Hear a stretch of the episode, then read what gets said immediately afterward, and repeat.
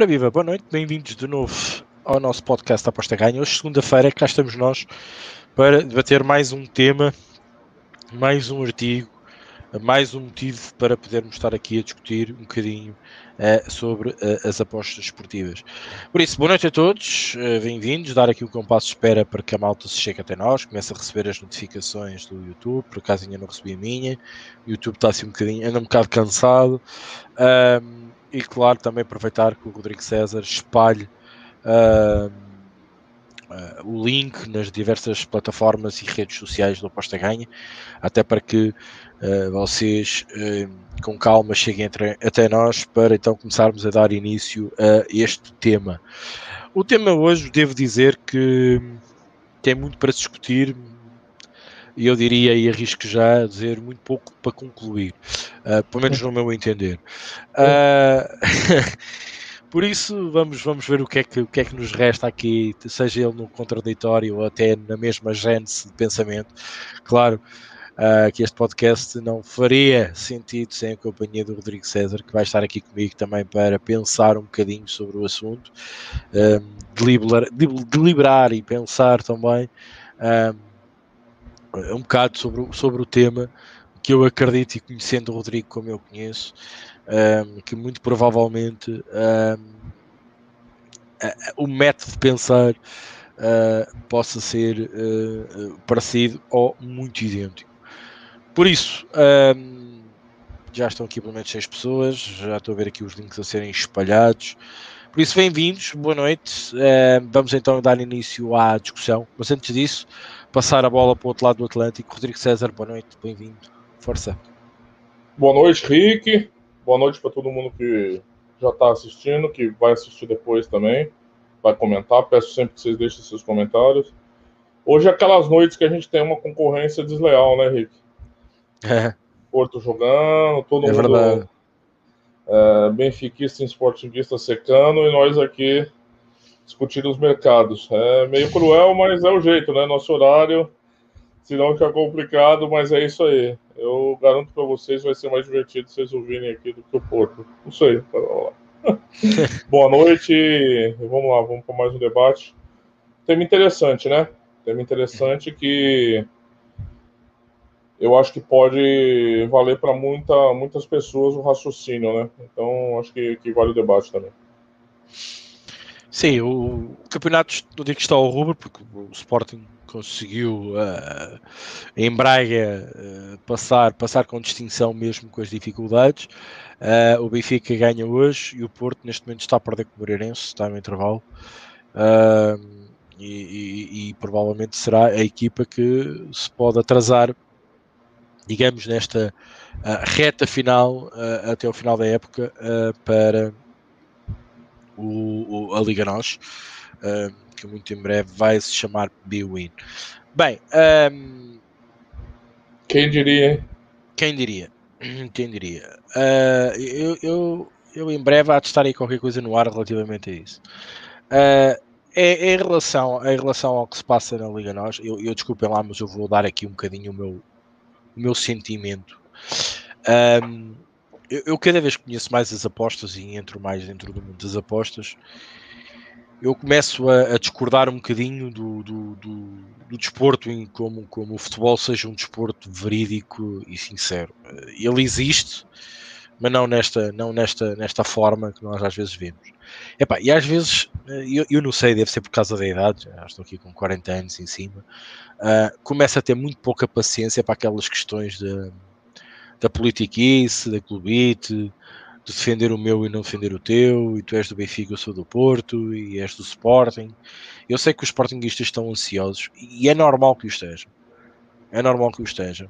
Uh, e eu, eu, eu costumo dizer que, que é normal esta, esta, esta euforia e esta ansiedade, porque, porque eles também sabem, e pelas corredelas que o Sporting tem dado, sabem que ainda não está ganho, ainda não está feito, né? ainda, ainda não são campeões, e cada jogo é, um, é, um, é uma ansiedade tremenda, e sobretudo uh, o Sporting tem tido uh, a capacidade mesmo a sofrer, dar a volta ao, ao marcador e, e até por-se a, a, ganhar, Epá, contra grandes equipas e equipas mais complicadas, uh, e posto isto, acho que é normal as pessoas manifestarem um bocadinho a sua crença e, e, defender um bocadinho o seu clube, sobretudo aqueles que estiveram calados há mais tempo, que é o caso do Sporting, nada contra, simplesmente pelas, pelas condições que aconteceu a nível de presidência, de financeiros, não, não foi porque o Sporting até tenha tido uh, uma má, digamos, uma má prestação em campo, eu lembro-me de Jorge, Jorge Jesus, com uma equipa a jogar completamente de maneira diferente do que estávamos habituados, mas outras, outras situações colocaram o Sporting noutra dimensão e não foi possível serem campeões. Provavelmente num ano em que todos menos esperavam uh, que a coisa acontecesse, está à beira de acontecer. Normalmente o, o, o, futebol tem disto. Pegando aqui nas palavras do Francisco Del Mundo e depois lançando também um bocadinho já o tema, realmente eu há muito tempo que vejo que isto realmente é mais um negócio, é mais são mais outros trâmites que, que, se mexem nos cambiantes do futebol. E acho que recentemente tivemos uma prova viva disso, que foi a questão da, da, da famosa, da famosa Liga da Elite uh, e depois já há mais dinheiro para a Champions e os jogadores já prescindiam de 30 por uma linha, quer dizer, uh, nota-se que realmente o dinheiro uh, move multidões e realmente isto é uma indústria muito engraçada. Uma vez, uh, um, um, grande apostador que eu, que, eu, que, eu, que eu falei, que ainda hoje conheço, apesar de se ter arredado um bocadinho um, da, da Berlinda, digamos, desaparecendo até às vezes por completo, disse-me assim: é pá, às vezes esta história do futebol e da Champions e da Liga Europa uh, e de alguns campeonatos, não todos, mas de alguns campeonatos, isto faz-me lembrar aquelas lutas de, de de SmackDown que, que, que, existe nos Estados Unidos, que aquilo é tudo uma história um, que foi desenhada e elaborada e que no fim um deles vai ser campeão e vai levantar o cinto e, e, e digamos que uh, o futebol, ele, ele, pensava e via o futebol um bocadinho nesse sentido, sobretudo nas mais altas instâncias, porque, epá, provavelmente tinha algum conhecimento uh, da prática de, de, de, apostar e que viu muitas coisas que ainda hoje diz que não sabe como é que há de explicar, a não ser que tenha existido, como é óbvio, um delinear uh, para que as coisas ficassem em suspense, que houvesse uh, cativação de mais publicidade, uh, das pessoas se juntarem mais ao futebol e, que chega a um ponto que chega a um limite entre a estupidez e a racionalidade e o desporto em si. E fez-me ver um bocadinho, com algumas provas, ainda hoje com, não tenho acesso ao mesmo, ao, mesmo patamar uh, desse, desse punter, mas tenho algumas ferramentas que me permitem chegar mais ou menos à mesma, à mesma conclusão. Um, e isto deixa-me deixa triste pelo futebol e deixa-me triste que as pessoas ainda vivam o futebol desta maneira, desta, com esta paixão.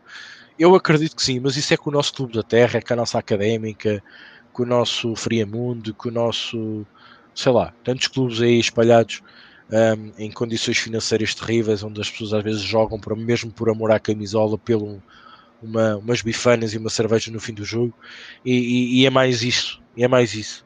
Um, por isso é, é, é, pensar um bocadinho assim, eu como apostador e cada vez conheço mais as apostas, penso cada vez mais assim e afasto mesmo por completo estas vieses que o futebol trazem dessa discussão, neste debate, que realmente a mim não, não, não, não me agrada.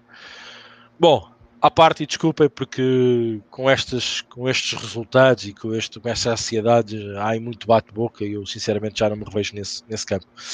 Bom, o tema de hoje, devo especializar em ligas ou em mercados? Rodrigo, vou-te passar a palavra. É, eu acho que é um, um, um dilema. Eu não sei se é um falso dilema, né? Se a gente pode falar, falar nisso, pode ser um falso debate, né? É, alguém pode facilmente falar ambos, né? E aí acaba com a nossa discussão agora em 10 minutos já. A gente dá boa noite e vai todo mundo embora para cama já.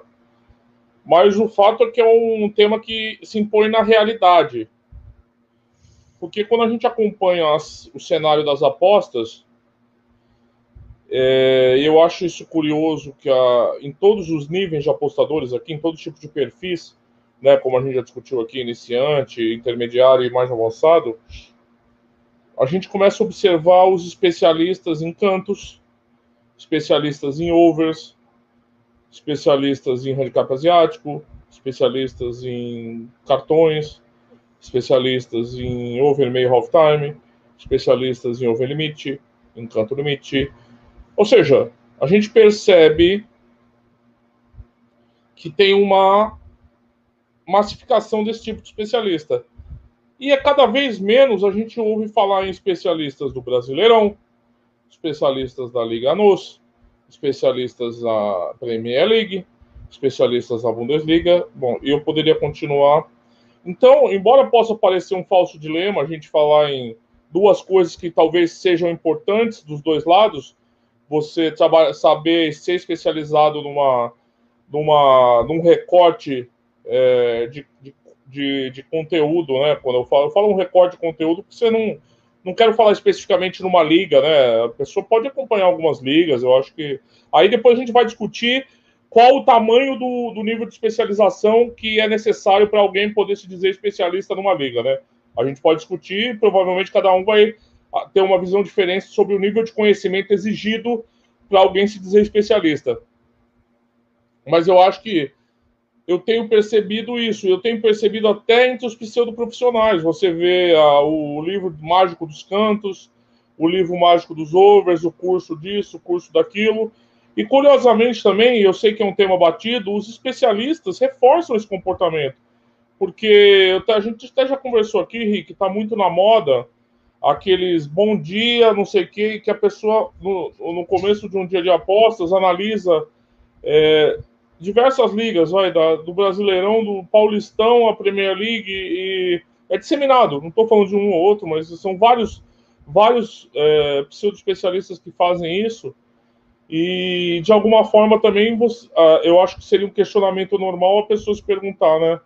Mas essa pessoa é especialista porque algumas pessoas, dessas pessoas sempre defenderam a especialização como recurso nas apostas e ao mesmo tempo quando você vai ver, essas pessoas estão defendendo uma generalização na abordagem de diversas ligas. Então, assim, de fato, o ideal é que você seja, tenha um conhecimento. Até o, esse artigo é do Felipe Coutinho, tá, que já participou aqui com a gente. Daqui o, o link está aqui na descrição. É, convido todos a, a acompanharem, a lerem o artigo, né? Tá aqui o link.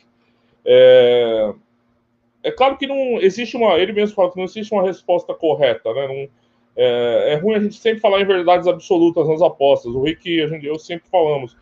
Você tem ROI, você tem a tua identidade, né? Quem sou eu para falar que alguma pessoa que tem ROI a longo prazo está fazendo certo ou errado?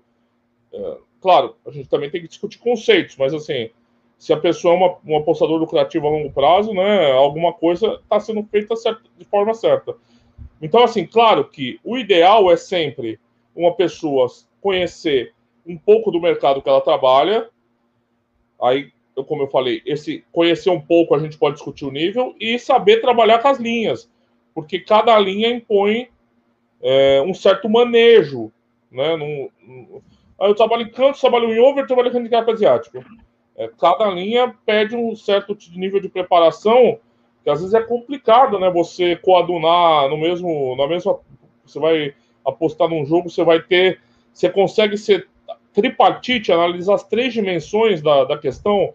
É, então, assim, é claro que o ideal é você ter os dois, mas o fato é que é, no mercado a gente vê cada vez mais é, isso um pouco dissociado com pessoas especialistas mais em mercados do que em ligas. E eu acho isso curioso, porque eu vou agora passar a palavra um pouquinho para o Ricardo para não ficar maçante, para a gente trabalhando isso. No nosso, quando a gente começou, não era assim.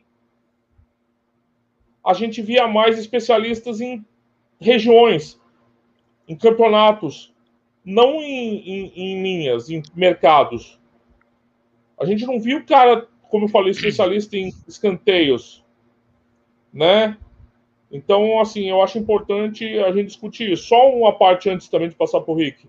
O Felipe fala é, na NBA, né, a ausência de um franchise player, que o pessoal acha que é aquele cara, LeBron James, os, os caras que comandam uma equipe, né? A gente teve um exemplo recente, quem acompanha a NBA, do Lakers, sem os seus dois principais jogadores, virou um time competitivo, mas ordinário, sem o LeBron e sem o Anthony Davis.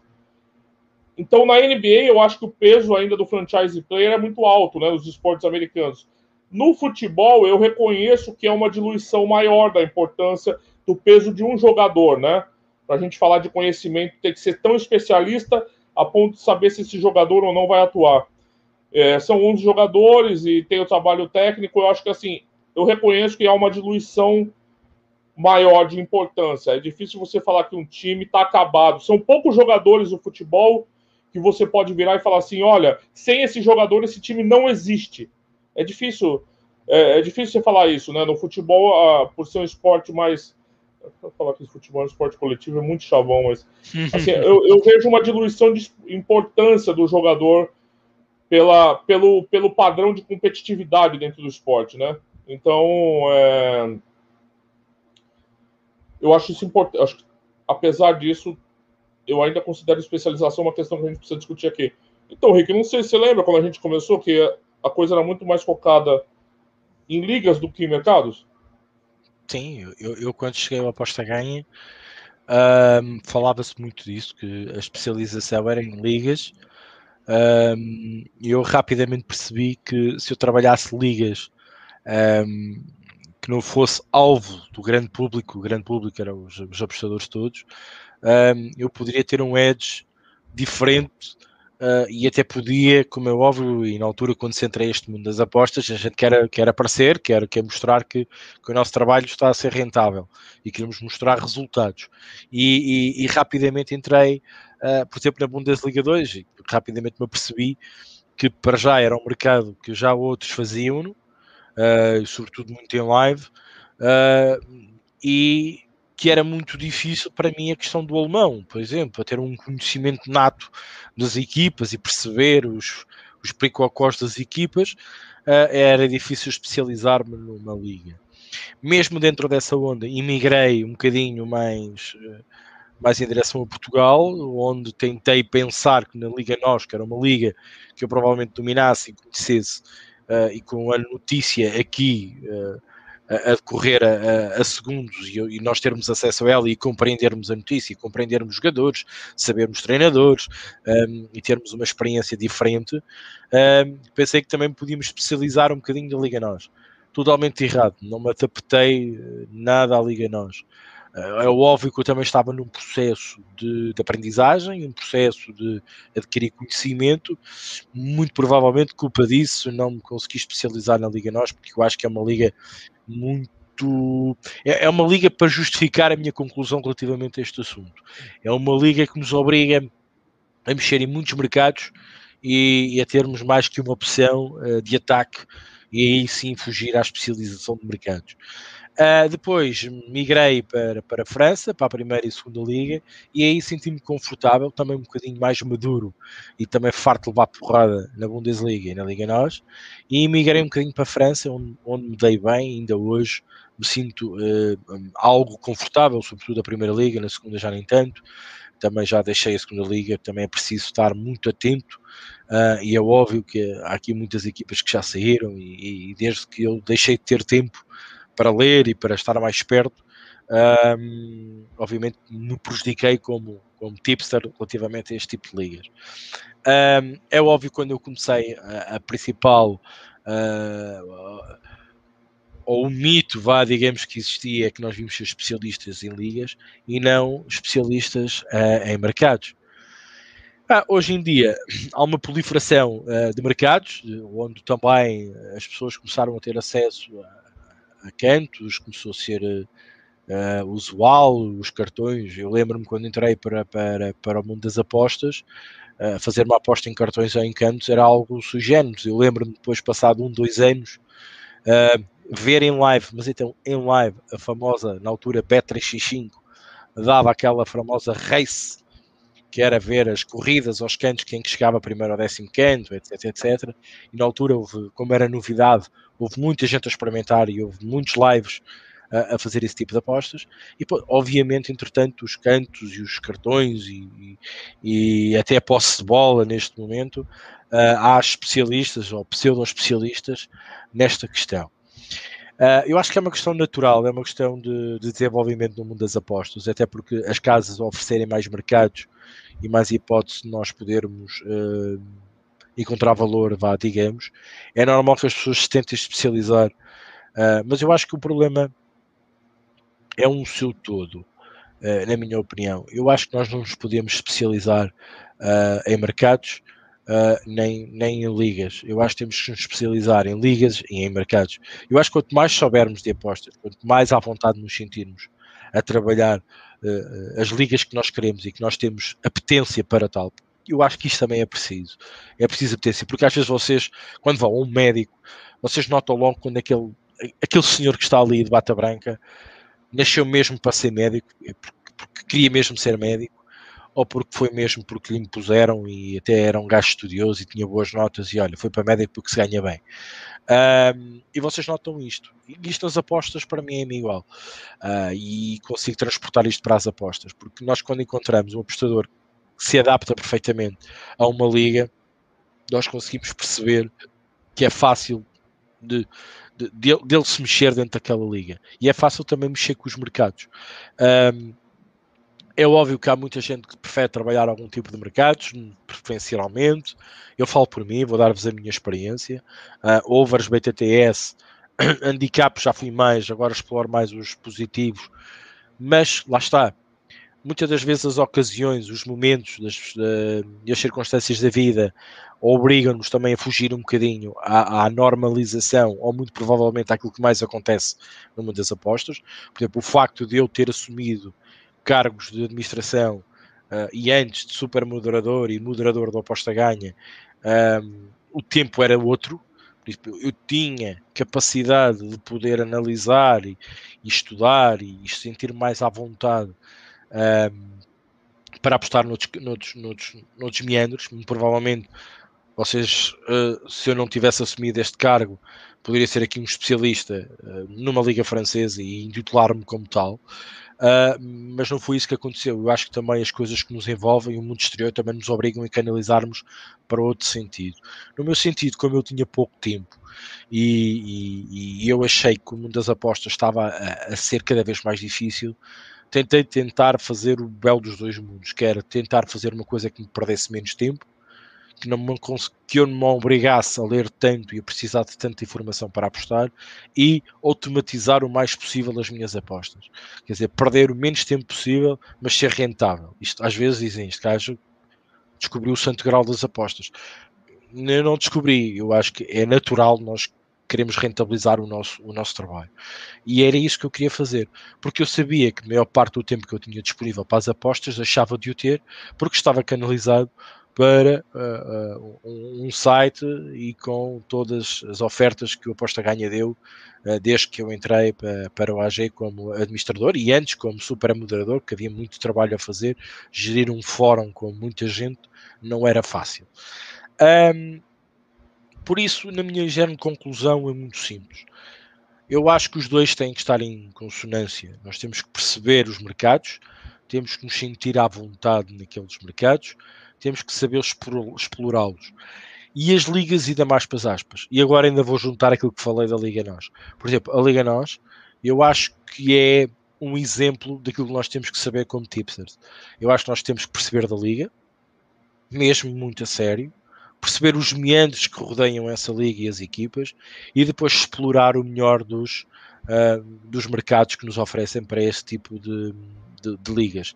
a Liga Nós é um exemplo disso porque nós estamos, estamos num handicap puxado, como a seguir temos um handicap positivo, quando a seguir estamos em golos, como a seguir estamos em unders. Um, eu, eu acho que sinceramente um, a ideia é esta. E há ligas que nos obrigam a ser o melhor de tudo. Por isso é que há ligas difíceis e por isso é que há ligas mais acessíveis. Uh, até pelo mercado, por exemplo, por exemplo um, Itália, Alemanha, são ligas automaticamente mais over. Quer dizer, a, nossa curva de variância está mais sempre para over do que para under. E, e, se nós somos de over e de BTTS, é normal que nós tenhamos mais apetência para apostar ali e conseguimos perceber melhor os overs ali, até porque eles praticamente nos obrigam a acreditar porque eles realmente acontecem mais vezes, ou pelo menos em proporção. E isto é óbvio. por isso, eu acho que tem que haver as duas coisas, têm que se encaixar. Uh, eu sempre achei que o apostador uh, não é à toa que, que, que, que, para mim é um dos meus artigos que escrevi até hoje e continuo a falar nele sempre que posso, que é o camaleão das apostas. Uh, eu acho que nós temos que ser assim um bocadinho. Então há ligas que, que, somos mesmo obrigados a mudar de cor a qualquer hora e a qualquer instante. É, a aposta e a análise de um Benfica Porto não será a mesma de um, de um tom dela com o Passos Ferreira nós temos que saber perfeitamente o que é que estamos a fazer e mudar o mercado uh, e, e mexer noutros mercados que nos estamos habituados. Um, eu acho que isso é que faz um, um verdadeiro punter. Eu, quando alguém me pergunta e diz, pá, quando tu olhas para um punter, para um apostador, o, o que é que mais sobressai? Epá, quando o gajo faz ligas difíceis e aposta em overs, vai apostar em unders e vai apostar em handicaps positivos, handicaps negativos, puxa handicaps e de repente tem um ROI maravilhoso e um volume interessante, é pá, eu digo, este gajo é bom. Sobretudo em ligas muito complicadas. Rodrigo. É, eu acho a fala do Rick muito interessante. Eu acho que hoje a participação dele, eu sei que ele sempre participa, mas é mais crucial, porque assim, eu acho que o Rick não é um antagonismo, tá? Que o Rick vai fazer entre especialização e não especialização. Mas por ele trabalhar já há muito tempo com processo de modelagem, eu acho que ele consegue trazer uma perspectiva um pouquinho antagônica a quem só defende especialização como eu. Eu acho que ele consegue ter uma visão mais. É, mais, mais, mais panorâmica, vai, para usar um termo da coisa. Porque o desafio dele, ele, ele aplica a metodologia dele em diversas ligas, quem acompanha o trabalho do Rick sabe e que ele traz esse, essa, essa busca de parâmetros que ele possa aplicar em dados buscados dessas ligas, claro que são dados das ligas, estou falando que ele sai cagando a aposta do nada, não é isso, mas que não entram num nível extremo de especialização. Rick, se eu estiver falando besteira aqui, você me corrige, por favor, tá? Uhum. Eu não vou perguntar, o Rick não vai saber quem é o se o zagueiro do Mönchengladbach o zagueiro do Mainz vai estar ausente naquele final de semana.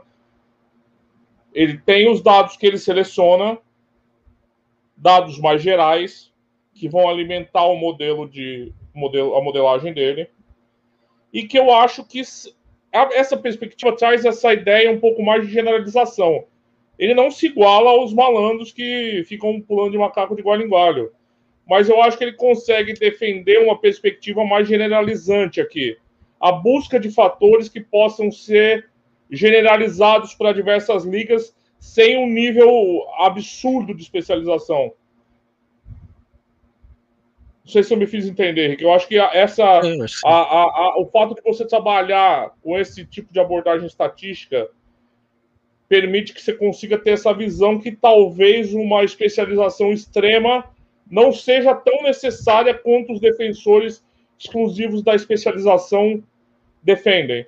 Eu, eu, eu, até, eu até arriscaria a dizer-te mais. Eu, eu acho que esta questão da modelização, um, eu, diria, eu diria que, não sei, que eu, os dados estão lá.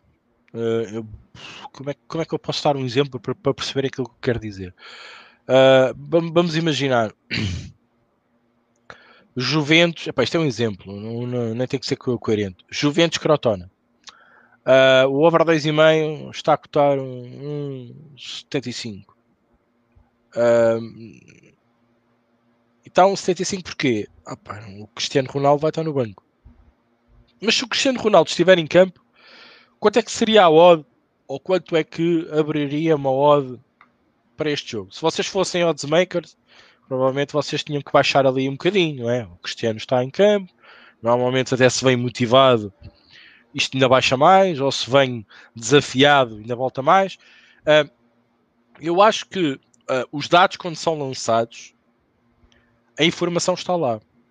Independentemente se joga o Cicrano, o Beltrano, uh, se do outro lado a equipa está com problemas físicos ou não, isso, isso, isso reflete-se de alguma maneira nas curvas de variância, nas formas físicas, no expected goals, na previsão do expected goals, no expected goals contra.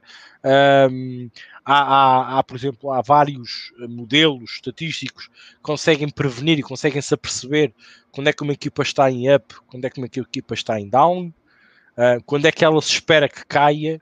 Uh, eu não é à toa, já falei aqui há muito tempo e alguns anos, uh, das, das seis e seis jornadas. Um, num campeonato regular e normal, uh, e, e, sobretudo se for um campeonato como o Brasileirão, onde as distâncias têm muita influência, há uma ligeira quebra e começa-se a notar a quebra normalmente 6 em 6 jornadas, uh, nem que seja ligeira, a não ser super equipas, e eu lembro-me da super equipa, e eu lembro uma vez estarmos a fazer um podcast ainda, formato rádio, era eu, o Rodrigo e o Bruno Coutinho, e o Fábio Antunes, e o Fábio Antunes. Nunca me esqueço disso, quando o Barcelona era Barcelona e o Barcelona tinha um rendimento brutal. O Barcelona nunca quebrava. O Barcelona foi aquela famosa onda do Barcelona, onde estava numa super forma. Uh, aquilo era cilindrar. E, e, realmente isto nas equipas acontece. E há dados estatísticos, e há dados uh, e projeções que se consegue perceber quando é que as equipas podem estar a entrar num up, num down, uh, quando é que se pode esperar mais ou menos. Obviamente que quem nos dá essa informação um, sabe melhor do que nós e tem acesso a plataformas que nós provemos que, que, o nosso senso comum não temos, ou até mesmo que queremos ter, essas plataformas e estes dados estatísticos são muito caros. E nós não temos capacidade financeira para os ter, porque nós não somos uma casa de apostas, nós não somos odds makers, nós não temos que nos preocupar com o mercado, certo? Nós temos que nos preocupar em encontrar valor de facto o Rodrigo diz, eu consigo ver o futebol, ou neste caso as apostas, um, de uma maneira mais panorâmica. Eu acho que ele usou a palavra certa, porque eu consigo perceber e ter um, um, leque maior onde vou ou onde não vou apostar. Mas há uma coisa muito importante, e no meu modelo, uh, e o modelo vale o que vale, o meu modelo tem muito pouco volume, mas é muito assertivo. Um, eu, por exemplo, eu tentei, eu, eu comecei com umas ligas sem perceber porque é que estava a fazê-las, depois entendi porquê, mas quando estendo para outras ligas, o meu modelo deu a geneira. Ok? Por isso, as ligas para mim têm muita influência. E depois custou-me, e custou-me, custou-me dois meses de ROI negativo, ok? Dois meses de ROI negativo, perceber porque é que eu, quando adicionei aquelas ligas que eu fazia exatamente a mesma coisa, porque é que eu não tinha a, o, o mesmo grau de assertividade e o mesmo grau de certeza ou, ou até de odds, muitas das vezes. Depois as odds também começaram a disparar muito. Uh, eu deixei de ter uma odd média natural e comecei a ter picos de variância enormes até nas odds médias. E eu tive que perceber porquê. Então, o nosso famoso grande registro que nós tanto aqui apaziguamos e queremos que as pessoas o façam, comecei a tentar perceber o porquê. E então cheguei a uma conclusão, fiquei para mim nessa conclusão e comecei única e exclusivamente então a perceber onde é que, neste caso é onde é que o meu modelo se encaixa, em que ligas se encaixa e de que maneira é que se encaixa e porque é que se encaixa. E não posso generalizar, e aliás, quem me segue o meu trabalho, vocês sabem que raramente aposto na La Liga. Para já é uma liga que eu detesto, não gosto, não sei porquê, não gosto. Mas, por exemplo, a segunda liga é algo que me gostava e que me interessava, mas o meu modelo não funciona bem lá. Ok? Experimentei, não deu, não funciona. La Liga, muito menos. Há certas ligas que não, que não batem bem, não casam bem. Uma delas provavelmente será por, por minha culpa, porque eu não gosto daquelas ligas, ou então porque realmente o modelo, da maneira como está pensado e elaborado por mim, lá está, com os meus princípios, que a minha linhagem, com a minha ideia que eu tenho sobre as coisas, me obriga re, realmente a acreditar em determinadas ligas que realmente eu também gosto. É, que seja é, incoerentemente ou, ou, sei lá, uh, inconscientemente, uh, provavelmente esta é a palavra mais certa, uh, eu me obrigue a gostar daquelas ligas e faça um, crie um modelo que naturalmente faça parte do meu gosto que tenho por certas determinadas ligas e por certos determinados mercados e apostas. Por exemplo, o meu modelo não faz handicaps, só faz over 2,5 e faz BTTS. Ora, acho que está aqui uma prova dada de que realmente a minha influência como apostador, tem influência no meu panorama e da maneira como vejo as coisas. Agora, no meu entender, mesmo quando eu era antes de modelagem e depois de modelagem, eu acredito que num apostador mais, uh, mais completo, ele tem que ser bom especialista numa liga e tem que ser bom da maneira como explora os seus mercados. E da maneira que eu acho que o futebol está a mudar e que as ligas a nível de competição estão mais difíceis e, e como é óbvio é difícil para nós, é difícil para uma casa de apostas, é difícil um odds maker debitar uma odds justa e certa para que o mercado trabalhe, nós temos que ter essa consciência também e perceber como é que nós atuamos perante essas ligas.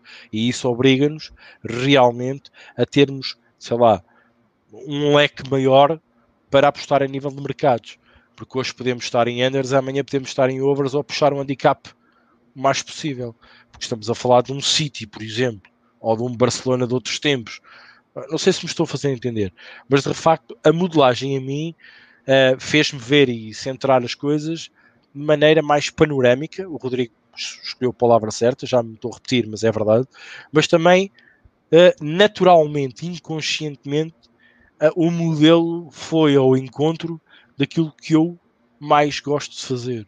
Provavelmente porque ele foi pensado na base daquilo que eu mais prefiro ver e fazer e estar à espera dos resultados over e não de under e automaticamente o tenho delineado e pensado nessa forma. Mas eu acho que, na minha, na minha conclusão, eu, os dois mundos juntos, epá, é ouro. Para mim é ouro. É, acaba que você acaba tendendo ao que você tem mais aptidão, né? Natural também, né? Você é não, natural. Você não vai ficar dando muito. Então, eu acho. Eu sou, você sabe que eu sou um defensor extremo da especialização. É, embora eu, eu, eu sei que a gente tem que tomar cuidado com aquela paralisia da informação, mas eu também reconheço que se a especialização de mercados for buscada nessa direção, que é essa busca de uma generalidade maior, que eu acho que o, o fato de você trabalhar com modelagem permite, porque você está procurando padrões. E não são padrões individuais, eu vejo, eu, às vezes eu enxergo padrões conceituais, senão o que, que você cria no seu, no seu modelo? É um parâmetro, no fundo você está criando um parâmetro, e esse parâmetro ele correlaciona categorias. Você não está individualizando, você não está vendo números, você não entrou na natureza dos dados ainda. Você pode estar tá criando um parâmetro que correlaciona as estatísticas de over, de ambas marcam, de expected goals, etc. Você pega todas essas variáveis e você tenta criar um indicador para te guiar em determinado mercado, para te ajudar na tomada de decisões. Veja, até o momento, você não mexeu nos dados puros. Você traba trabalhou conceitos. Você trabalhou é, as categorias gerais, né? São variáveis gerais que você pegou aqui. Ó, então, eu acho que isso correlacionado com isso, com isso, com isso, no modelo que você faz, exato, não tá, a gente está aqui para discutir isso, até porque eu acho que não ia dar tempo nessa uma hora, mas o fato é, você está discutindo categorias em busca de padrões, do indicador, você mesmo fala, um atalho que te permitisse analisar melhor e ser capaz de fazer mais apostas de valor sem perder tanto tempo, né? Você sempre comenta essa questão. Então, eu acho que é, é essa busca pelo procedimento universal né, um procedimento mais universalizado, não tanto individualizado em uma liga, eu acho que é, cria essa, essa, esse antagonismo com a especialização. Mas eu não digo que é um antagonismo de versus, eu, eu versus você, isso versus isso. Não. É um antagonismo de ideias que, de que é possível, sim, você ter uma visão de mercado, claro, mediada por um pouco de especialização, mas sem uma imersão absoluta no mercado. Porque eu não gosto desses pseudo, e aí eu vou repetir de novo, parece que eu tenho fixação, desses pseudo-especialistas que tratam a moda caralha esse tipo de coisa. Eles não estão discutindo categorias, é uma superficialidade muito grande. E não é esse o caso. Esse caso aqui é você trabalhar com categorias gerais e buscar algo mais universal, um procedimento universal. Mas por isso que o Rick fala: ah, isso funciona melhor né, em X ligas e nessas outras não. E talvez o método dele seja mais sharp mesmo em ligas que tenham X características. E nas outras não. Isso a experimentação vai trazer. Mas o fato que é, é essa capacidade de trabalhar categorias mais limpas, sem a imersão dos dados. Eu acho que minha ideia de antagonismo é essa, entre método e especialização, entre mercados e especialização. não é uma, é um antagonismo puro, não, eu sou especializado em cantos. Não, não é isso. Eu trabalho com categorias mais limpas, buscando padrões mais universais. Para depois alimentar isso com dados, como você faz. Depois você vai buscar os dados das ligas para alimentar o modelo. E do outro lado, como eu, que eu defendo uma imersão total na competição. Uma imersão da especialização e também aí eu vou reconhecer um problema que da mesma forma que a outra visão tem um déficit de dados de especialização, porque não dá para ser você não dá para tá, não dá para ter o melhor dos dois mundos, tá? Isso eu já parto de antemão. Não, é muito difícil unir o melhor dos dois mundos. Porque quando você busca a especialização, você vai ter menos volume e mais imersão. Você vai ter menos volume. Se é especializado em três ligas, você tem aquele volume. Quando você tem um modelo mais generalizante, como o, o Ricardo trabalha com modelar, ele é, é mais, mais, ele é mais universal, mais generalizante, ele vai ter mais diversificação e menos imersão. Cabe, eu acho importante dessa discussão aqui, em vez de criar só uma cisão, é você se autoanalisar, e no fundo é sempre essa missão, e ser capaz de distinguir no que você é mais, do que você é melhor e que caminho você deve buscar. Porque eu acredito que existirão apostadores que vão trabalhar melhor com imersão total e uma especialização extrema em um número pequeno de ligas. E outros apostadores, como o Ricardo e o Luiz, aqui tá, sempre participa com a gente, que é um discípulo do Ricardo, que também busca essa, essa universalidade, busca essa. É, não estou dizendo que eles não são especialistas, mas a especialidade fica no segundo plano. Eles estão buscando alguns conceitos mais gerais, é, um, um, parâmetro mais geral. Depois eles vão ver se aquilo, onde aquilo vai funcionar, como vai funcionar e o que, que tem que ser corrigido. Mas a ideia geral é uma generalidade, é uma generalização. Então, eu acho que a, a, a, o cerne aqui do, do debate é esse, né? Porque a gente pode também entrar numa discussão. É, eu preciso conhecer as nuances da liga? É, dá para você se ver mais a longo prazo sem se especializar? São questões que permeiam nossa preocupação desde sempre, né? É, a, a, gente sempre questiona a nossa capacidade de encontrar valor sem a gente sempre fica. Será que é a informação suficiente? Quem nunca, todos, quando vai fazer uma aposta, pensa se já não reduziu toda a possibilidade de barulho de risco ali, né? E também é, esse tipo de coisa, né? Eu, eu não sei explicar muito bem, é, porque às vezes entre os apostadores iniciantes a gente percebe uma ansiedade constante de buscar atirar para todo lado, ampliar a área de atuação. Eu, eu às vezes penso que essa necessidade dos iniciantes que levam ao erro é um descontrole emocional ainda. Né? É uma, uma incapacidade de saber delimitar a sua área, uma, uma incapacidade de saber delimitar o seu espaço. Então eles ficam buscando apostas de tudo quanto é lado, tudo, de qualquer fonte. Então estão sempre atrás de uma tip. Então eu vou então eu vou daquele lado, eu vou para aquele outro lá. Não, mas o bom é o outro. O bom é aquele lá. Não, o meu mito agora é aquele outro. Então assim, essa ansiedade é, por ampliar, por ter sempre volume, por estar sempre em movimento, também eu acho um problema muito grande que acaba causando, sendo resultado de um descontrole emocional. Vale lembrar, né? Eu sempre ressalto aqui, a gente já discutiu, as tabelas, elas não são uma coisa para se jogar no lixo. Mas elas expressam sim um conhecimento agregado. Ou seja, quando você analisa os números de um time, ah, é o melhor ataque do campeonato. O que, que significa aquilo? Significa algo. É a pior defesa.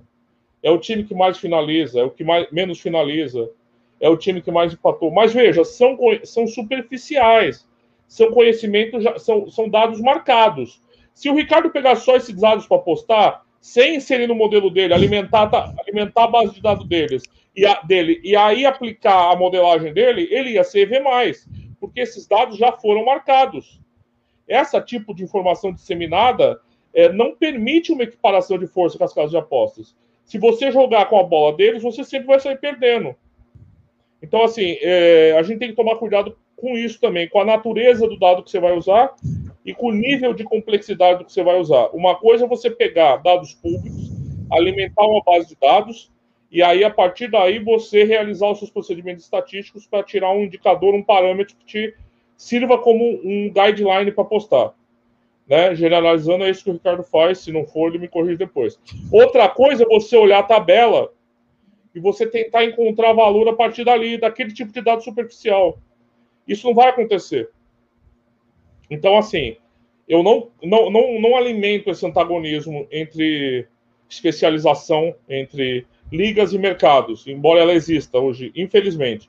Acho as pessoas estão mal, seguindo caminhos ruins é, o rei do canto, o rei, o, o rei, do canto que é capaz de apostar em cantos na Austrália e na Argentina. Eu não acredito nisso. Eu não acredito. Nessa, e o Felipe também não acredita no artigo, ele deixa a posição dele. Eu não acredito nessa possibilidade. Eu acredito sim na possibilidade de você buscar padrões, como o Ricardo faz, mais universais, que você possa tentar aplicar em diversos cenários. Porque é mais saber com conceitos do que com dados. Primeiros conceitos. Quem, vamos criar aqui uma só uma. O, esses, essas pessoas trabalham mais com conceitos antes de para os dados. A pessoa que é muito focada na especialização, primeiro ela lida com os dados para depois com os conceitos. Geralmente a gente percebe isso. Então, acho que a ideia é mais ou menos isso do, do que eu, como eu vejo esse debate assim. Sim, eu, eu, eu só para aí de adiantar um bocadinho mais o, o, o assunto e, e, também ser mais conciso. Atenção que eu não defendo que a partir de agora a modelização é, é, é, é, o que deve ser e as pessoas não devem olhar para mais nada. Uh, não, não é nada disso. Aliás, eu até acho que não é isto, é algo mais do que isto, uh, mas para se fazer aquilo que eu acho que tem que ser, é essa especialização, os conceitos, a maneira de vermos as apostas, a maneira de estarmos nas apostas tem que mudar radicalmente. Uh, basicamente, há quem, há quem chame isto de profissionalização uh, e eu chamo-lhe, digamos, dedicação máxima. Uh, porque aquilo que, que, se vive hoje no mundo das apostas, e já tivemos aqui várias entrevistas, e na última uh, falámos um bocadinho e repetimos sempre aquela palavra lúdica, lúdica, lúdica, lúdica. Quando muitos chegam aqui de uma forma lúdica, isto, isto, isto não é nada. Ser especialista ou ser menos especialista isto, isto para eles não, não, não, serve nada. Mas quando, quando olhamos de uma maneira mais dita, com, com vontade de ganhar algo ao fim do mês, estas perguntas devemos nos colocar e devemos, devemos de pensar nelas. eu, eu não acho que não há nenhum método infalível nas apostas eu acho que todos os métodos são válidos. Eu acho que o que manda muito, às vezes, nas apostas, e que provavelmente seja a maior dor de cabeça que uma casa de apostas tenha, é que eles não sabem uh, qual é a nossa gênese. Uh, obviamente que eles sabem reconhecer um lúdico.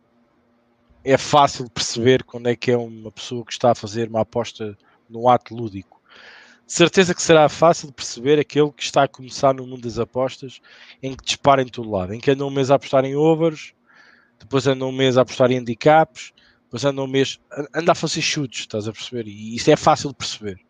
E eles conseguem perceber quando é que esse apostador está em que fase, em que momento e em que, e em que ponto de maturação nas apostas uh, e as casas com esses não se preocupam. Agora, quando vêm casas, e as casas vêm, aliás, apostadores com, com sentido muito reto naquilo que fazem, onde quando entram, entram para, para, para fazer doer, para matar, um, e é aqui que eu chamo um, o, o, profissionalismo das apostas, é aqueles que não precisam de grande volume, que fazem duas, três, quatro apostas, até porque a capacidade de conhecimento, a capacidade assertiva, a sua experiência, a sua stake, permite-lhes só fazer duas, três, quatro apostas por mês e fazem o seu mês. Enquanto nós, para fazermos o mesmo volume e provavelmente a correr bem, a tirarmos o mesmo profit, vamos ter que fazer o triplo, o quádruplo ou até 100 vezes mais para lá chegar. A questão aqui é que as casas depois percebem quando é que o apostador entra assim e quando é que está assim. Para mim, Uh, se me dissessem assim, Ricardo, ok, mas para ti qual é a melhor uh, maneira de apostar e de fazer? Epá, olha, é um gajo que faz 3, 4 apostas por mês, tem um grande volume, tem uma grande assertividade, tem uma grande hit rate, tem um ROI maravilhoso, pá, mesmo com um volume baixo, que às vezes é sempre questionável, mas o gajo está assim há 5 ou 6 anos. E o gajo ganha, ganha, ganha, ganha e não se preocupa com nada. Enquanto nós andamos nos a preocupar aqui um mês inteiro, e não se esqueçam vocês, um mês, há equipas que têm uma variância enorme e nós andamos a disparar um bocado por todo lado. Eu falo também por mim, ok? Ele não, ele sabe quando é que vai atacar. Epá, ele, lá está, ele é, é, um, é um caçador nato, ele percebe quando é que vai, quando é que não vai. É, é um apostador bem, bem maduro. E, e as casas apercebem-se disto. Isto para dizer, e, e voltar à, à, à, ideia inicial, é que eu agora não defendo a modelização para tudo. Não, a modelização cabe-me a mim para aquilo que eu faço e pelo tempo que eu tenho.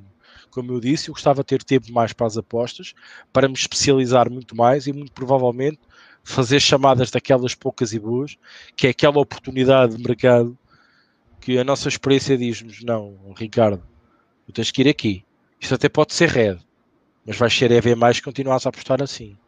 Uh, e se houver mais destas oportunidades, tu vais ser EV mais. E perceber se aquelas oportunidades se repetem várias vezes ou não. Em várias ligas, isso agora entramos para outros 500. Mas, no meu entender, há uma, uma planópia muito grande para nós podermos explorar. Eu defendo, continuo a achar que a especialização de uma liga e dos mercados de uma maneira simbiótica poderá ser muito vantajoso para um apostador uh, que esteja numa fase maturada uh, das apostas. Agora, uh, perceber da liga e não saber como apostar, também não consigo perceber muito bem, ou, ou utilizar os mercados a seu favor, também que pode ser difícil. E, e, perceber muito de cantos, e lá está, fazer cantos na Austrália, fazer cantos na Argentina, para mim também não faz sentido. Não, não faz sentido. É como tivermos a fazer overs na Itália e estarmos a fazer overs no Brasil. Não tem nada a ver. Ou no, ou no, no B. Não tem nada a ver. Não tem nada a ver. Uh, mas, mas ele pode ser um especialista em overs. Mas lá está, mas depois aí os registros, os ROIs, os hit rates, as odds médias podem. Eu, eu posso ser um apostador de overs na série B, mas provavelmente faço o quê? Uma aposta por fim de semana? Lá está, né? porque nem todos os jogos são over e é raro aqueles que são. Por isso eu tinha que ser muito assertivo e perceber muito bem qual é o jogo que ia ter aquela tendência diferente daquilo que é a liga, daquilo que é o DNA da liga. Por exemplo, ir na Série A nos unders é um atentado à forca, né? como se como chamar, quer dizer, que normalmente está sempre overs, mas há de haver os jogos e há jogos de under. O difícil é perceber e entender quando é que isso aconteça e sermos bons. E como é óbvio, como é uma, se vamos imaginar, a Série A tem de probabilidade de 58% de over 2,5, é normal que o resto será under e, e, temos uma margem muito curta para podermos encontrar um jogo naquela jornada que seja under. Provavelmente estará com uma odd muito acima do par, porque está cotada dessa, dessa forma, porque a tendência é outra. A cotização e a maneira que as casas de apostas precificam é, é a contrária e até podemos ser muito assertivos e ter um grande ROI e uma grande hit rate, mas provavelmente não temos volume. Por isto, é que eu acho que isto tem que haver aqui um, um cruzamento, um, um, casamento entre as ligas e os mercados, entre a vontade do apostador, as ligas a trabalharem para nós, ou nós a trabalhar para as ligas, pois tudo depende da maneira como estamos e, e queremos estar no mundo das apostas e, e escolher um bocadinho o nosso lado de apostador. Rodrigo, comentários, eu vou fechar o vídeo com os comentários, né, Henrique? Acho que é importante. Boa noite aqui pro Leão na Terra do Rival. Eu já entendi o Nick. Chico Del Mundo, Grande Chicão, Arthur Jorge Almeida, boas, vamos lá, uma troca de ideias, Perspectives, bem-vindo. Tá dizendo que o campeonato português está difícil. Nuno Marques, boa, boas, Malta. O Chico Del Mundo diz que já disse tantas vezes: futebol não é desporto, é negócio. O André Inés, boa noite. É, bom, o Chico Del Mundo diz: Ah, não sinto nadinha, já trabalhei no meu, meu bolso sempre. É isso aí. Boa noite, Putidã. Francisco Del Mundo, eu estou em mercados. Gosto half time, final time, over ou under, nas sete ligas: Alemanha, Itália, Espanha, Inglaterra, Portugal, Holanda e França. Quase perdi o fôlego aqui, hein, o André Tertuliano diz: Boa, chegando agora. Será que o Porto ajuda e se ambas marcam? Não sei, cara, não estou vendo o jogo. Mas era de se esperar, né? É meio óbvio, né? no Snake... mínimo, espera-se isso. É, né? mesmo sem, sem ser zero especialista na yeah. Liga Portugal, eu diria que é de se esperar isso. Boa noite para o Snake 2011.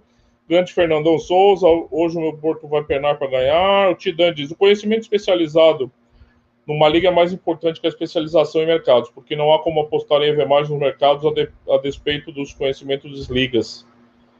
Acho que a possibilidade de especialização só em mercados é quando se leva em conta apenas técnicas e estatísticas, mas vejo que aqui não se busca EV mais. Eu acho que todo tipo de estratégia eu, eu vejo a busca de apostar com valor, né? Porque a longo prazo é isso. Rick, se quiser me interromper aqui nos comentários, à vontade, tá? Sim, sim, sim. O, é, o André Tertuliano diz: Olhei meu registro e vi que estou melhor no live. O pior é que eu dedico mais tempo para pré-live. Estou pensando em mudar e priorizar mais o live. Posso, eu sou sempre a favor. André? Vai lá, manda abraço. Provavelmente ele está a trabalhar melhor o live porque está a saber melhor analisar o pré-live. E ele depois consegue perceber quando é que em live tira dividendos desse pré-live, desse estudo pré-live. Roubou o doce da minha boca, roubou o doce da criança. Eu ia falar a mesma coisa. A mesma coisa. O trabalho que você está tendo no pré-live está te ajudando no live, né, Rick? É exatamente o que o Ricardo falou. Exatamente isso. Então nem, nem vou acrescentar. O Fernando diz, Ricardo, deixa a entrevista para quinta-feira. Já te... Não, não, quinta-feira. Quinta-feira não, não vai ser ele vai falar o que ele quer. É só o que, o que eu vou perguntar.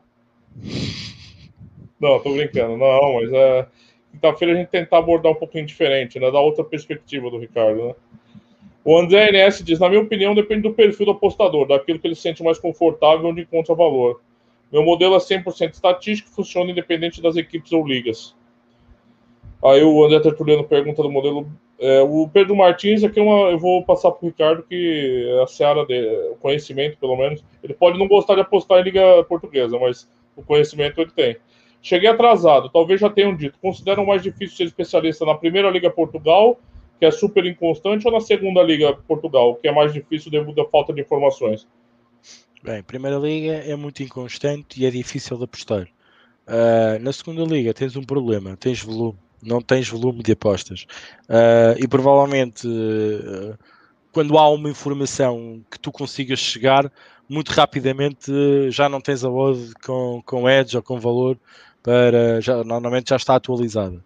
Uh, a segunda, as segundas ligas, uh, e sobretudo as segundas ligas, já não são as segundas ligas que eram há 5 anos atrás, ok? Esqueçam, meus amigos, esse tempo acabou. O tempo da segunda liga francesa, da segunda liga portuguesa, uh, até próprio hoje, o CNS, estou a falar da terceira liga em Portugal, neste momento, os, as casas de apostas já não estão a precificar como precificavam um ano atrás e há dois anos atrás. Esqueçam as casas cada vez sabem mais, precificam melhor. É normal, porque se nós afastamos o nosso interesse na Primeira Liga Portuguesa e andamos a apostar no CNS, porque nós temos a informação do nosso clube da terra e os outros clubes à volta, porque temos amigos que foram que já fomos jogadores de futebol e, e falamos com eles e sabemos, epá, temos outro tipo de acesso, acesso que eles não têm, porque isto não sai em jornais, porque não todos os jornais estão a escrever sobre o clube da terra, como a bola e o recorde fazem de, dos clubes da Primeira Liga ok? Em que nos dizem os lesionados, quem joga, se o gajo está mal disposto, se foi, se foi apanhado bêbado à noite. Isto, isto no CNS não acontece. Nem o, o, o Jornal da Terra vai-vos dizer isto. Até porque dizer que um jogador foi apanhado com álcool, em excesso de velocidade e, e foi castigado, até parece mal, né? As pessoas da Terra acham que isto nem devia de acontecer. E sobretudo em certos sítios, neste país, sobretudo no interior, pá, fica um bocadinho mal, né? Por isso, Uh, nós temos ads de informação, por exemplo, no CNS, mas atenção, meus amigos, eles já estão a pôr olhos nisso. Por exemplo, eu, eu ainda tentei dar o salto da segunda Liga Francesa para o Nacional, que é o nosso CNS em França, e esqueçam, meus amigos, para além de ser muito difícil para nós ter informação, porque não há qualquer informação, uh, é, as odds rapidamente comecei a perceber, até, por, até pelo nível estatístico, que as casas já tinham olho e já estavam com mais atenção ali. Porque realmente as odds são boas, são altas, mas as segundas ligas, seja, digamos, país for, pelo menos com, com um futebol de primeira liga, normalmente de, de, alguma relevância, normalmente já não estão como estavam há 5 anos atrás. Se me fizesse esta pergunta há 5 anos atrás, eu dizia que sim, aposta na segunda liga, tu vais ser a ver mais, mas assim é difícil. É, acho que ele respondeu. Tinha até uma pergunta adicional sobre segunda liga, eu acho que você já, já abordou isso aí. O Tertuliano responde: estatística no pré-live é apenas suporte na decisão de minha aposta, não um fator determinante. Apresente esse modelo, ah, é o modelo do AndrNS. É, o Thiago Pires, no fundo, tenderá à especialização das ligas a longo prazo.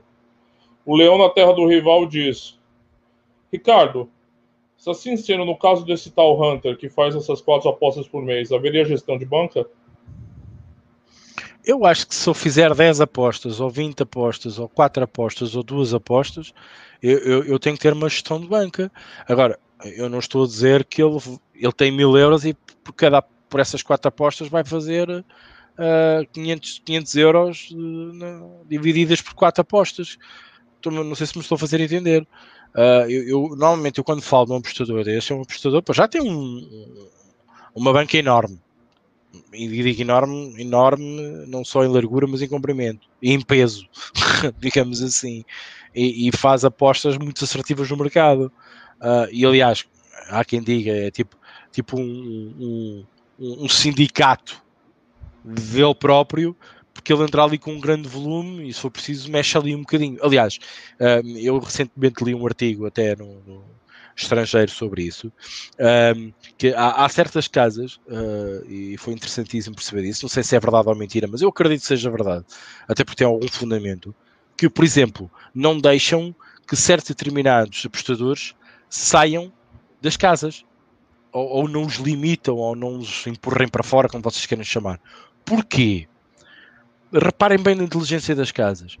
As casas não são todos os apostadores que conseguem fazer isto quando há um apostador que eles sabem que é um, um bom apostador, por exemplo, de NBA, sobretudo em, em pontos, e o gajo entra naquela linha e diz assim: calma, o gajo entrou aqui, há aqui qualquer coisa de errado. Ele serve de alarme. Eles podem pagar essa aposta, mas praticamente estão-lhe a pagar um trabalho que ele fez para elas. Porque a seguir elas vão fazer o quê? Epá, o gajo entrou aqui por norma o gajo é muito bom, tem provas dadas no mercado, então vamos aqui reformular a nossa ideia, porque isto pode estar mesmo errado. E o gajo normalmente acerta. Eu li um artigo interessantíssimo sobre isto. Um, eu, acho, eu acho que era inglês e o Porto acaba de empatar. Uh, que era inglês sobre isto e eu epá, achei isto fabulástico. De facto, eu se tivesse uma casa de apostas e achasse que o Rodrigo, especialista em sul-americano, sobretudo brasileirão A, entra num determinado mercado, eu punha-me a pau, disse assim, para aí, ele está a entrar aqui é porque está a ver valor, é porque ele está a ver como estou a enganar, e significa que eu vou perder dinheiro aqui. Por isso eu não vou continuar a ter a mesma ordem neste valor. Eu vou ter que simular esta ordem de alguma forma ou fazê-la cair para afastar o interesse de outros que o possam seguir e que possam achar o mesmo que eu. Ok? Eu achei este artigo fabulástico, isto é apenas um exemplo. Ambas marcas no Porto? Sim, caiu. Já posso vir a vender minhas tips para a Liga Portuguesa? Pode, pode, pode. Já está especializado. o, o Leão continua aqui, para a gente finalizar, né, com essa pergunta do Leão. Porque para se fazer esse ataque, ter um, valor que se veja ao fim do mês, obriga-te a um mistake mais elevado, um risco maior. Será possível isso? Digo-se isso porque estou apostar menos quantidade, fazendo uma seleção maior e para já tem corrido bem, mas não sei como será a longo prazo ele complementou aqui, mas eu acho que você já uhum. Abordou. Só uma questão: é, você não, o número de apostas que você faz, você não tem que pensar se está fazendo muita aposta ou pouca aposta. Isso daí não importa. Você tem que pensar é, no tipo, no teu método captando valor o suficiente para a sua gestão de risco permitir uma aposta. Sim, genericamente o procedimento é esse, na minha cabeça. Teu método ele é aplicado na realidade, você tem uma gestão de risco. Se, se você quiser, se você acha que tem odds de valor ali, você compra. Então, assim, eu não sei se pensar. Você pode mexer nos parâmetros, por exemplo. Vou diminuir um pouquinho a exigência, vou aumentar um pouquinho a exigência. Mas, assim, eu não, não gosto muito de pensar em termos de valor. Eu acho que é, é, a quantidade é um resultado dos procedimentos que você adotou antes de qualquer coisa. E aí, a partir daí, você pensa nisso. Tudo lido, Rick. É isso, tudo lido. Bem, vamos dar então por fim desta emissão. Muito obrigado a todos, obrigado Rodrigo, obrigado também pelos vossos comentários. Foi, foi um tema interessante, um, um tema que dava para estar aqui a noite inteira. Um, e mesmo acompanhámos aqui o Porto uh, também a, a, jogar em Moreira de Cornos, acabou de empatar como tínhamos referido. Ambas marcam tipo live do Rodrigo, bateu, o nosso especialista, liga nós, uh, em live. Por isso, uh, aproveitem para mais dicas. Eu depois coloco o link do serviço do Rodrigo. Estou a brincar. Uh, mas não, mas foi, mas foi interessante. É um, um tema que provavelmente muitos vão ouvir-nos depois. E obrigado mais uma vez àqueles que nos veem depois e colocam like e fazem os comentários. Agradecer também os comentários da última entrevista uh, e também das visualizações da mesma. e claro, convidar-vos para acompanharem o trajeto do Rodrigo Frazão durante esta semana uh, com as diversas lives que eles nos trazem e também com a sua boa disposição. E também um, convidar-vos uh, para a minha própria entrevista, estou a brincar, na quinta-feira, um, para conhecerem as verdadeiras perguntas que o Rodrigo César está a escrever e que eu não saberei de todo quais serão, não faço questão de as saber, para obviamente um, ser colocado à prova, entre comas, e o Rodrigo conduzir a entrevista da melhor maneira. Por isso, obrigado, malta. Obrigado mais uma vez. Tema excelente. Obrigado pela vossa participação, pelos comentários. Vou passar a palavra ao Rodrigo para se despedir da malta e, entretanto, lá está, fecharmos a emissão. Rodrigo, obrigado. Força. Eu que agradeço. Convido todos para saberem quando essas coisas vão para o ar, é, assinar o canal e as notificações que assim que a gente publica as, as, as emissões que vão ocorrer, você já recebe uma notificação. O Leão agradece aos dois, eu que agradeço os comentários e as perguntas, não só as suas, Leão, mas de todos. É, o pessoal do esporte deve estar acendendo vela agora para não entrar mais no gol do Porto, né? O pessoal está desesperado. Mas é assim, agradeço a pergunta do mundo, os comentários, e, e, quem tiver perguntas adicionais, deixa aqui nos comentários ou nos grupos Aposta Ganha, que eu e o Ricardo estamos sempre tentando aparecer por lá. Convido mais uma vez, quinta-feira, na entrevista do Rick, vai ser muito legal. E aí as outras associações aqui com o Frazão que a gente tem sempre aqui no canal, tá bom? grande abraço a todos e até mais. Maltinha, da minha parte é tudo. Um grande abraço, até quinta, ou então na companhia do Rodrigo do Frazão aqui no Aposta Ganha. Para mim é tudo. Quinta-feira estarei aqui, então preparado para as perguntas do Rodrigo. Um abraço e até lá.